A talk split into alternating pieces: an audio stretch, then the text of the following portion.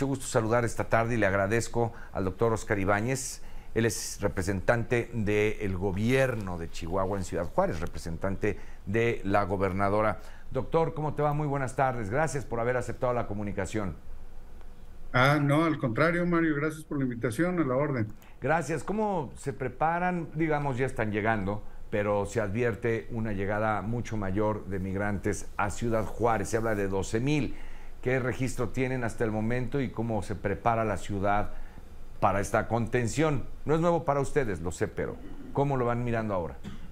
Bueno, mira, te, diría, Mario, que ahora es exactamente al revés de como lo estábamos planteando originalmente, porque originalmente el, énfasis era el, el, efectivamente cómo recibir migrantes, cómo atenderlos en los albergues y todo eso, pero ahorita los migrantes llegan inmediatamente, se cruzan a Estados Unidos, se entregan a las autoridades eh, americanas y esto provocó que los, las autoridades eh, americanas cerraran uno de los puentes para el tráfico de carga para poder procesar a, los migrantes, ya sea que los fichan, los deportan, en fin, lo que tengan que hacer de, su proceso.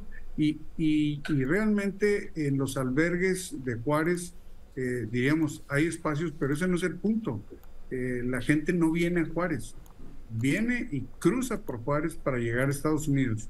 Y entonces las autoridades norteamericanas lo que están haciendo es que están cerrando la frontera y ya están afectando a toda la comunidad de Juárez, a toda la comunidad del estado, porque eh, pues por lo menos la tercera parte de las cargas de exportación de, productos ya fabricados en las industrias aquí que tienen que llevarse a Estados Unidos se quedan en Juárez y entonces esto está generando pues un caos, algunas empresas que reducen sus operaciones, eh, en fin, eh, eh, el, impacto es, es tremendo y, no tiene que ver, insisto, por atención a los migrantes del lado mexicano.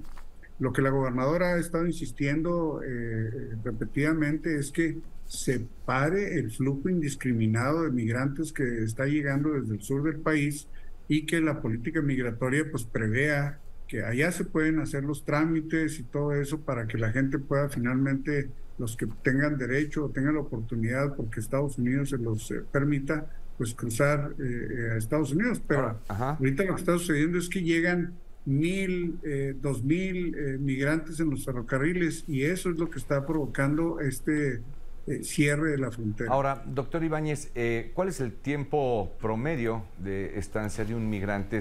De un migrante en Juárez. Eh, yo sé que usted nos refiere que llegan y cruzan, pero nada. Nada. se bajan del tren y cruzan. carril y se van y se entregan del otro lado. Ahora, el impacto entonces es de forma indirecta por el cierre del puente y lo que me comenta.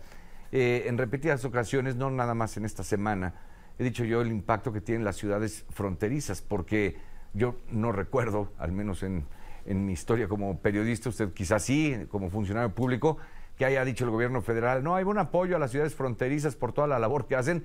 Yo nunca lo he visto, ¿eh? Entonces, a ver, Mexicali, Tijuana, Reynosa, Piedras Negras, ustedes tienen que vivir con los recursos municipales. Y yo no sé si Juárez y los recursos municipales con los que cuenta, que debe ser un municipio, pues, digamos, si no un municipio rico, pues no le va mal. No le va mal a Juárez. Pero a lo que voy es, ¿con qué más se puede atender esto? ¿Cómo, lo logran? Bueno, bueno, mira, hay, una colaboración. Eh, yo te voy a decir, Juárez es una ciudad de migrantes y la gente es muy solidaria. Todos, todo este periodo que ha habido, que han venido migrantes y que efectivamente el año pasado tuvimos que implementar albergues porque el invierno, hacía un friazo y, llegaron los migrantes y estaban en el borde. Entonces se, se construyeron albergues temporales. Eso lo hemos hecho tanto el gobierno del estado como el gobierno municipal e incluso el gobierno federal que tiene un albergue aquí. Pero hay una red de albergues que están manejados por ONGs, por, eh, por eh, iglesias evangélicas, la Iglesia Católica, diferentes denominaciones religiosas que tienen apoyos internacionales. Eh, el, apoyo humanitario ha sido ejemplar de la gente en Juárez y de las organizaciones y todo eso. Pero te insisto, ahorita, por supuesto que hay gente en el albergue, siempre hay migración, eso no, no digamos, la migración normal Claro. Pero ese es el punto ahorita. Ahorita llegan en el ferrocarril 600, 1000, 400. ahorita estaban, el año eh, eh, antier, estaban en Chihuahua, ahí varados, este, esperando que el, que el, tren arrancara, eh, más de 2.000 migrantes. Ahorita hay un tren que venía de Chihuahua con más de 1.500 migrantes y ahí está parado en Villahumada, a 150, 170 kilómetros de aquí de Juárez, eh, en medio del desierto, este, y se bajan los migrantes a pedir ayuda allá a la gente que va pasando por la carretera, eh, que, les den pues, algo de comer, lo que sea. Es, es, es una condición este, pues, muy lamentable para los migrantes, eso, eh, eso lo sabemos. pero el gobierno federal, que la semana pasada se comprometió a precisamente detener el flujo de los migrantes a través del, ferrocarril, pues no ha sucedido.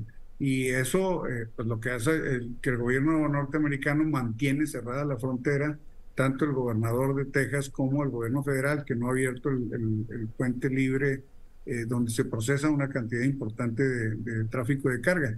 Eso es lo que ahorita, eh, digamos que es, es el nuevo problema que tenemos y es un problema gravísimo por el impacto económico y social. Lo es por la cantidad de mercancías que cruzan por ahí. Ahora, eh, doctor Ibáñez, habían dicho, recuerdo, o se había informado más bien, más bien que dicho, que iba a estar cerrado dos semanas, pero iríamos por la tercera entonces, ¿no? Exactamente, eh, y digo, esto no, no tiene visos de solución. Efectivamente, llevan dos semanas que está cerrado el, el, puente internacional, eh, las filas eh, de trailers es, es increíble.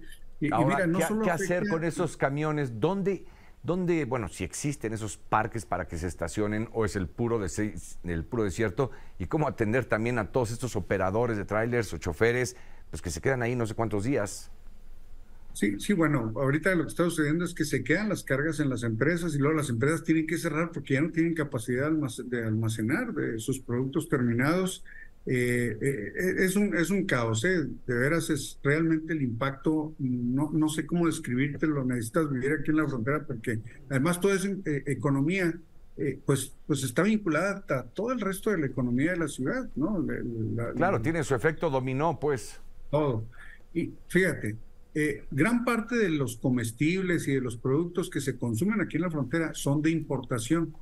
Entonces, es lo mismo, los trailers no pueden cruzar vacíos para ir y, adquirir allá alimentos, lo que sea, y traerlos a las tiendas y que, y que se pueda surtir adecuadamente aquí la frontera. O sea, los efectos son eh, eh, de todo tipo, es, es, es un impacto tremendo y la verdad es que nosotros nos sentimos como rehenes porque esto es un asunto que nosotros no generamos, que nosotros hemos puesto todo para, para ayudar a los migrantes. Al gobierno federal le hemos dicho, necesitas camiones para regresarlos, necesitas lo que sea, te apoyamos. Pero no, o sea, parece que el gobierno federal está así como que, como que. Pues viéndola pasar, ¿no? Pues dejando las cosas. Viéndola pasar. Ahora. Es una cosa. Tiene el mismo impacto en, en Coahuila y en Tamaulipas, ¿eh? es decir, no es, un, no es una cosa dirigida, pero sí es que también.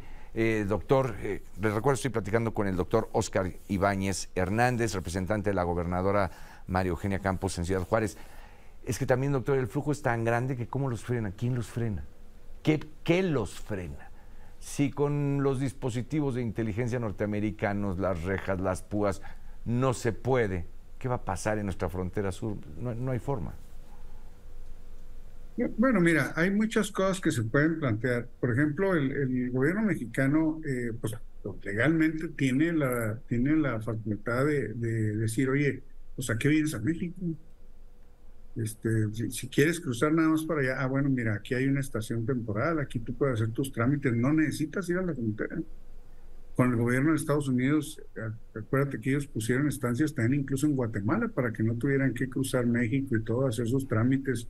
Ya que terminan su proceso y les dan su cita, pueden volar directamente a Estados Unidos pero no, no, o sea, eh, eh, lo que, está generando es un flujo indiscriminado de gente a través del país. Cuando nosotros mostramos las imágenes de la frontera sur de nuestro país, ha habido momentos de, pues como se dice por ahí, de portazo y pasan, ¿eh? no hay forma de contenerlos, es, es, impresionante. Bueno, pues ahorita le está sucediendo un poco lo mismo acá en Estados Unidos, ¿no? Que se, se amontonan y llegan y todo eso.